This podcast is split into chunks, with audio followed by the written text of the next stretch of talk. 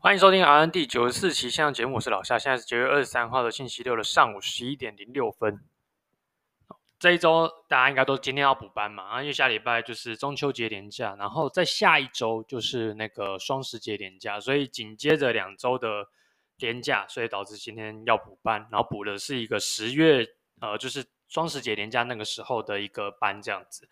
那我自己本身是蛮不喜欢补班，因为我觉得就还蛮累的，因为你是上要上六天班，但这一周不一样，这一周我不是不知不觉放了两天的公休，所以其实呢，我从昨天跟前天我都是在放假的。那晚一点呢，我还是要去补班，我要补一个小夜班，所以呢，晚一点还是要去上班，所以跟大家可以说是呃精神同在。那只是说呢，比起大家连上六天班，我是放了两天呐，所以身体上感感觉更加的一点更加滋润一点点，所以其实没有那么的辛苦。那其实呢，嗯、我觉得大家应该都很讨厌补班呢，因为毕竟这么累六天，然后你到时候呢，真的要去放假的时候，放三天放四天，出去也不对，不出去也不对，因为不出去感觉这三天四天都浪费掉，那你出去又到处都是人挤人，不知道什么，全世界人都要在那天放假，大家都在那边塞上去高速公路，然后呢，到一个地方去玩，然后到观光景点那边也都是人，然后东西又都很贵，所以你出去呢就花很多时间，花了很多的钱。然后度过了三到四天的假期，然后自己回来又是非常的累，所以其实某些层面我不太喜欢放年假，因为我觉得到处都是人，然后工生活也没有品质。你出去玩啊，也都是呃到处都是人嘛，所以说你都会觉得很有种很厌烦的感觉。不知道也可能随着以前可能在大学的时候会觉得，哎，到处都是人，感觉很嗨，就是很喜欢享受人群拥挤的那种感觉。但其实现在到了可能快要三十岁了，可能现在我觉得有点社交社恐的感觉。就是已经开始讨厌，就是跟大家就是一定要一起瞎混，一起去嗨，一起去玩。有时候觉得自己一个人放假，自己一个人在家里，然后可能看看影片，然后看看书，然后看看就是自己家的猫猫狗狗，然后照顾他们，然后觉得这种其实是一种心灵心灵里面的一种平静的感觉，会有这样稍微就是比较有真的放松的感觉。虽然你照顾那些狗很累啊，像我家的狗，就是现在我顾它了三天嘛，连续顾它三天，跟它朝夕相处。它真的是很无聊，它要么去咬我家的沙发，要么去咬我家回收，要么就是咬你的手。哦，然后呢，没事的就是在地板上睡觉，翻滚翻来翻去，然后呢，还会去吃一些有的没有，去吃我家天竺鼠的草等等。所以你就觉得，就是照顾他们虽然很辛苦，然后要一直看着它，但是我觉得比起照顾自己的小孩，哦，照顾猫狗更加的稍微。稍微轻松一点，因为毕竟自己小孩是自己的亲生骨肉嘛，然后他的生长周期又不像狗一样，可能他现在快一岁了，就已经能够自理啊，然后你发现他不理他，就是其实他也可以自己的活下去。但你自己的小孩儿子女儿，可能他到可能他上小学之前，你都不太能够放他一个人，就是在家里自己活动，不可能说你把小孩放在家里就自己去买个午餐便当，不可能，你是把他带出门的。所以呢，更加这种随年纪增长嘛，自己会觉得更喜欢，就是回归到家里，然后自己独处，跟家里相处的那种感觉，而不是说一直往外面去跟大家嗨这样子。那当然呢，嗯、呃，我前几天呢刚好参加一场大学同学的聚会，那因为我有同学他准备要去英国那边去念书，念研究所，那大家想说，哎，其实同学不都他快三十岁了，怎么现在才要去念书？不外乎就是因为其实基本上我们大家都是。不是含着金汤匙出生，所以大部分人都是先工作过，而很多人都是工作过，有一点经历，有存到一点钱，然后呢，在工作职场上工作到一段时间有点倦怠，才开始慢慢感受到自己喜欢些什么，不喜欢什么。我觉得这也是成长的一个过程吧，就是你会觉得随着时间的增长，人生就像删去法，你会慢慢的去删掉一些你真的不喜欢的东西。而我同学他就是在职场中发现自己很讨厌这种一成不变的生活。每天就是照顾病人、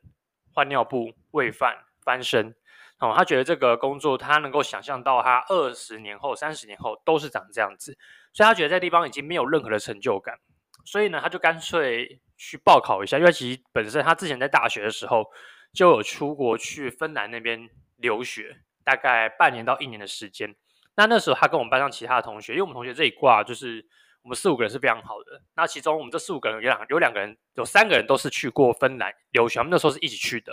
所以他们那时候就有共同美好的记忆，就是哎，那时候我们去那边留学啊，然后有些什么好的回忆，有些什么样去哪个国家玩很好玩，所以呢，其实，在那个时候就埋下他们心中有一个种子，就是说，未来就是势必要再去那个地方，从故地重游一次。那最好的理想状况就是，我们这一团朋友，当时没有去芬兰的人，大家都可以一起去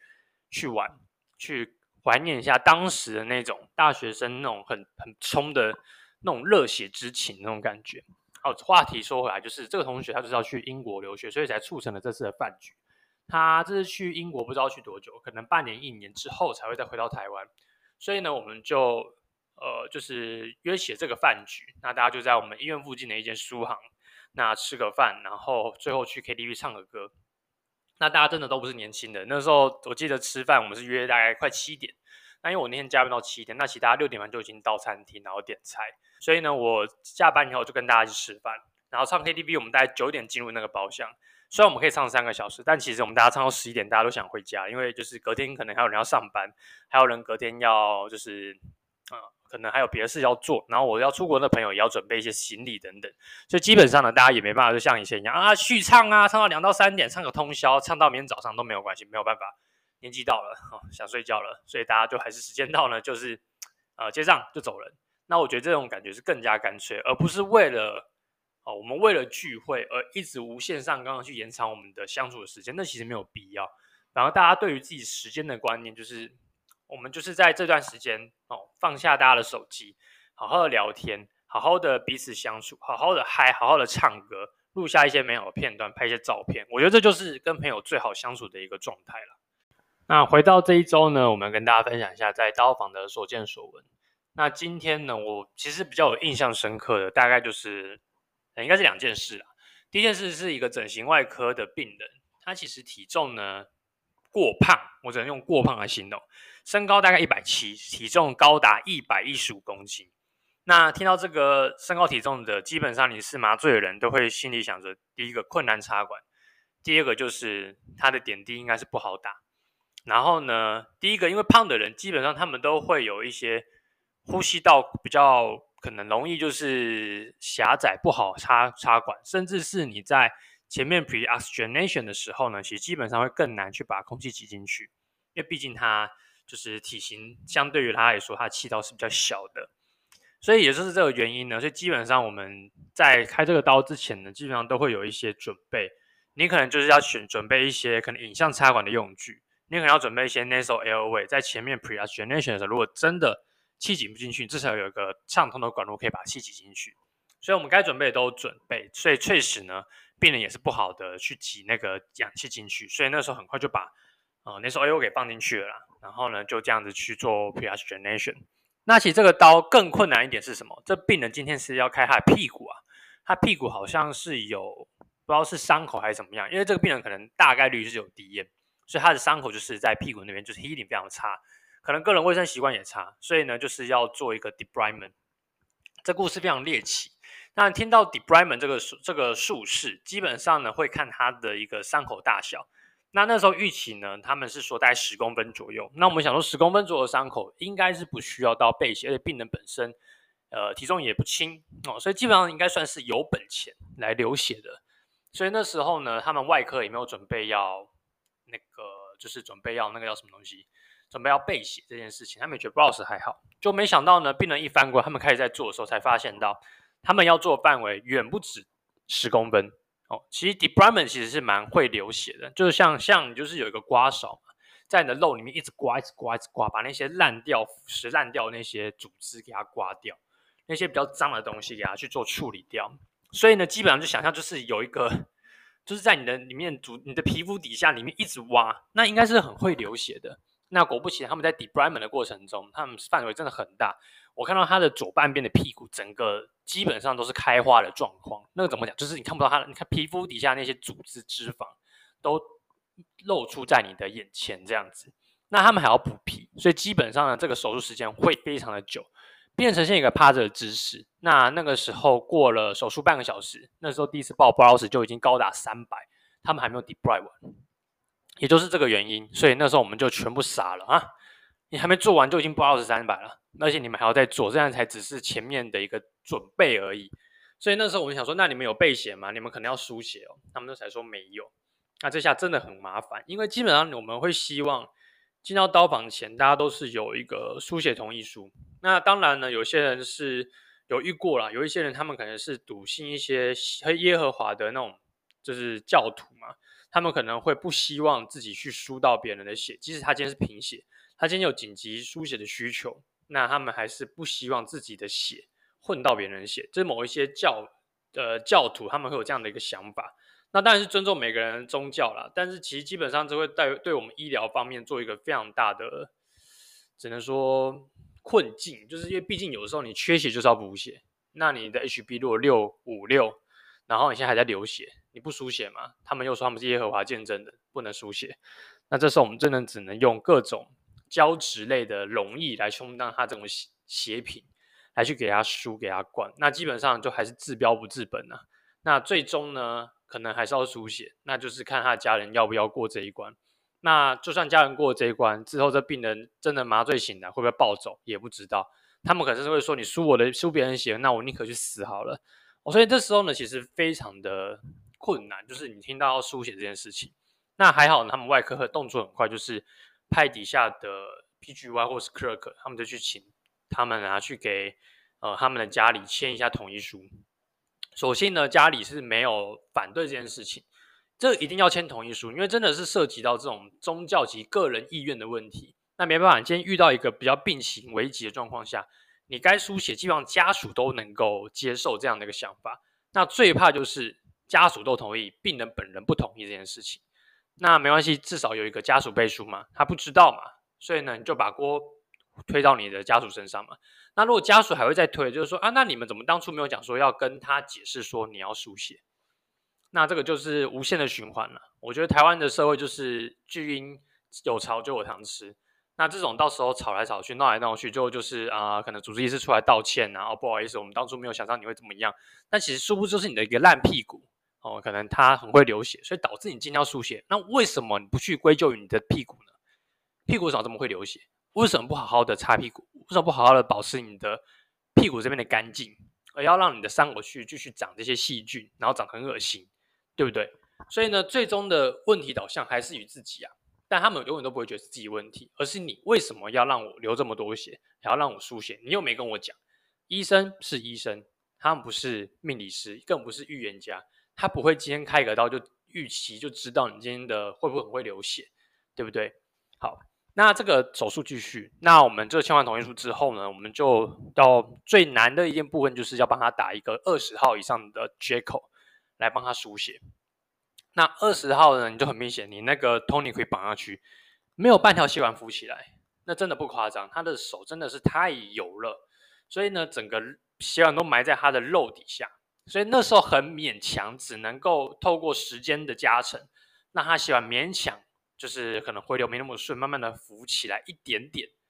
那那个时候呢，他的希望也很神奇，针一路有回血，要推推不进，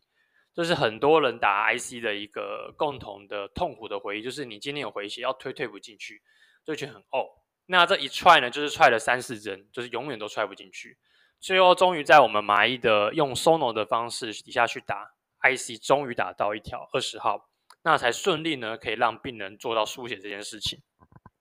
那后续呢，我因为就是呃就是交接班，所以我把这病人后面就交给别人了。那后面就没有再去 follow 一下这个病人状况。那我想应该是很顺利的 deploy 完补完皮，那也输完血，然后可能顺利的就回到病房。那只能说呃给大家奉劝一些建议，就是如果你真的要开刀，不要吃太胖。然后呢，如果说真的要输血，那你自己要想好，如果说你今天医生跟你讲说不用输血，那你也尽量把你的立场表达清楚。比方说，你真的是耶和华见证的，你不想输血，那你就讲，那其实也不会造成大家后续可能这一系列的操作。那当然风险就要自己承担了。你自己没有输血，到时候呢，你真的流失血过多哦，最后你真的是，呃，是不至于到会 table，但是你的血压跟 heart rate 就会很难看，血压就会很低，heart rate 就会很快。那你的身，你的心脏能不能负荷？这种状况，那就是你自己的问题。那到时候如果 heart failure 了，或怎么样，那就是到时候 shock 了，对不对？hypovolemia 你真的 shock 了，那真的要走 ACLS 那套流程，你能不能撑能撑不撑得住，那就是你自己的个人造化了。所以呢，奉劝大家还是尊重医疗的建议吧，就是你该输血就输血，没有人会随便拿一袋血来糊弄你，就是就是哎，我要给你输血，然后跟你讲说，其实你可以不用输，不可能啊。那当然有很多，我只能说有一些无良的外科医生，他们输血就是只为了一些，呃，就是呃我自己有做点事情，我避免病人这样的事情发生，所以我输血。举个例子好了，今天可能他开一个关膝关节的手术，病人其实术前 HB 有十三到十四，那他们今天开一条逆，他们术中 Browse 大概两百，那就说，哎，那麻麻麻麻醉帮他输个血，输个血。我说为什么要输？才两百，还可以接受啊，啊没关系，帮他输，帮他输，就叫了两 U 的血来输。这个血有意义输吗？没有意义吧？你 Browse 才两百，H 术前 HB 有十三点多，没有意义吧？但他们就是觉得还是要输。好那他可能预期，因为他其实也没有摆卷，所以你根本就不会知道他关伤口关了，他那些积液那些血会积在里面。哦，那可能大部分也是自体吸收吧。那他们输了这个血之后呢，他们目的就是说，哎，我有帮你处理，你输失血量两百，我帮你输个五百，那照样说你的血应该是够的，所以之后你头晕什么那都不干我的事情，有点像是要推测这些的责任嘛。可是如果在今天血库很缺血的状况下，我是非常讨厌这种行为的，因为我觉得没有必要浪费人家的血，而且有很多刀它是真的比你还要需要这些血，比方说肿瘤的刀，他们可能那个肿瘤一分哦，还没有把 tumor 切下来之前，Browse 可能就已经一千五两千了，这个才是真的需要输血的病人哦，所以说我觉得血还是不要乱输啦哦，这个才是比较符合医疗的一个基本的机会成本嘛，就是先后原则这样子。嗯，接下来再讲一个，就是哦，我记得我去接一个班，那有一个妹妹，她是阿 Pen 破掉哦，所以说她是来做一个阿 Pen Detomy 就切掉她的盲肠，然后跟那边做一些可能清洗吧，因为毕竟它破了，那可能就会有一些肠液啊什么都留在她自己的腹腔里面，所以要做一些处理。那很不巧的是，妹妹呢，她刚流感第三台第四天，所以那时候她进来体温是三十八度多哦，非常高温。那那个时候我们就用一些可能防护的设备，我们在麻机的一个呃入气端哦，我们就会放一个类似 humidifier，就是一个 filter 去过滤它那些可能流感的病毒。那我们的那个就是接那个病人端的 endo 那边的 filter 也是特别去选用可能类似 TB 的那种 filter 来做使用。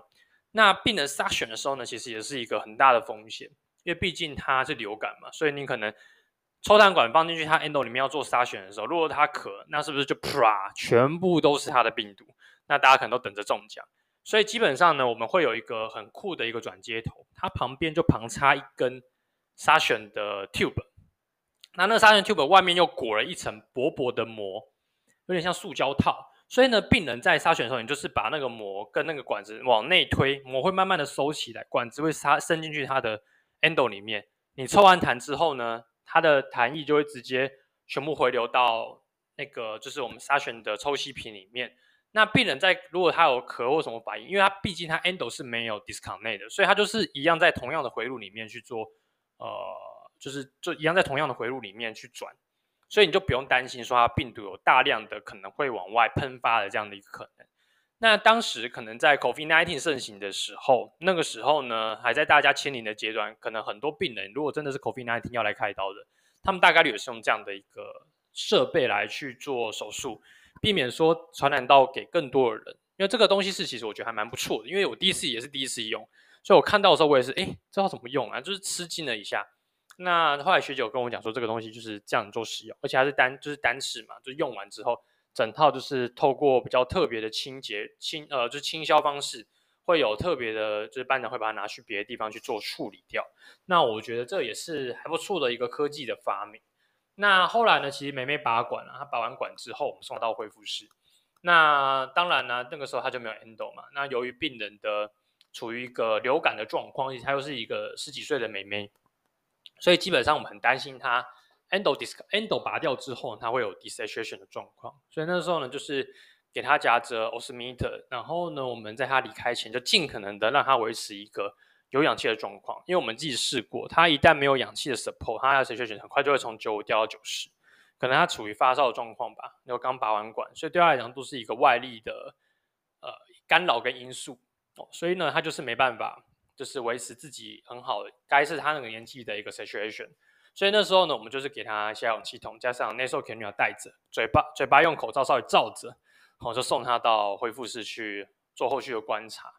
那基本上呢，哦、跟他稍微接触了三十秒之后呢，不知道怎么回家觉得喉咙痒痒的，那可能是有心理作用呢，他这几天也都没有发烧，所以我觉得应该是没有问题，哦，所以应该还好。那大家已经是大前天的事情，礼拜三的事情吧，是啊。那希望那妹妹后续呢，也可以就是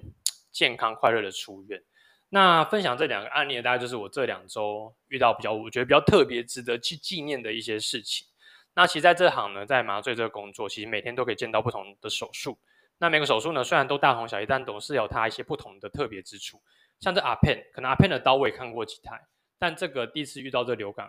它的一些设备也是我第一次去遇到。